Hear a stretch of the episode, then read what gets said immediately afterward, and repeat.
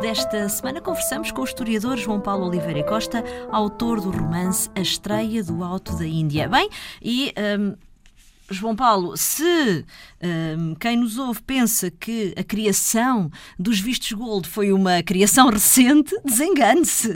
Isso não é exatamente, é verdade. Exatamente.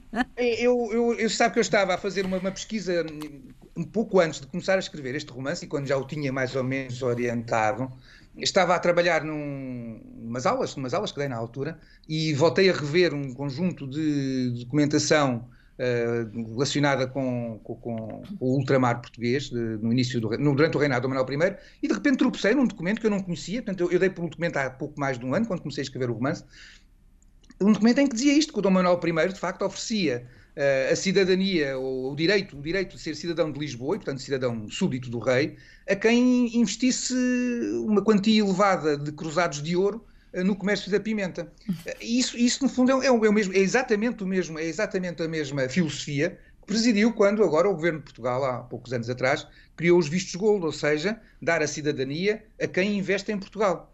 Eh, esta, esta questão, estas questões são interessantes porque não, este episódio é um de vários. Exato. Por exemplo, no caso de Portugal, havia uma outra circunstância que era o rei dar ou não o, o título de morador em Cabo Verde porque a quem dava o título de morador em Cabo Verde, morasse lá ou não morasse, uh, essas pessoas que, tinham, que se tornavam moradores de Cabo Verde tinham direito a exclusivo a negociar nos rios da Guiné, a par da coroa.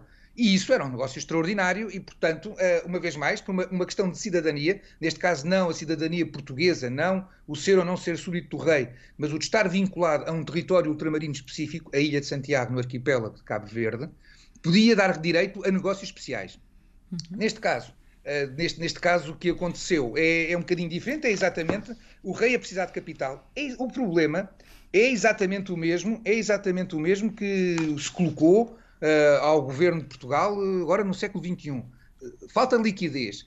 Qual é a maneira de termos liquidez? É chamar uns ricos. É chamar uns ricos, não só que, que têm que empatar um capital inicial, e que depois têm que, e que se espera que ficando cá, continuem a desenvolver a economia através da, da sua presença, dos impostos que pagam, do que consomem aqui, do que eventualmente até vêm aqui investir em negócios que era o caso desta personagem também. Sem dúvida. A estreia do Alto da Índia, de João Paulo Oliveira e Costa, a edição é da Temas e Debates Círculo de Leitores. Boas leituras.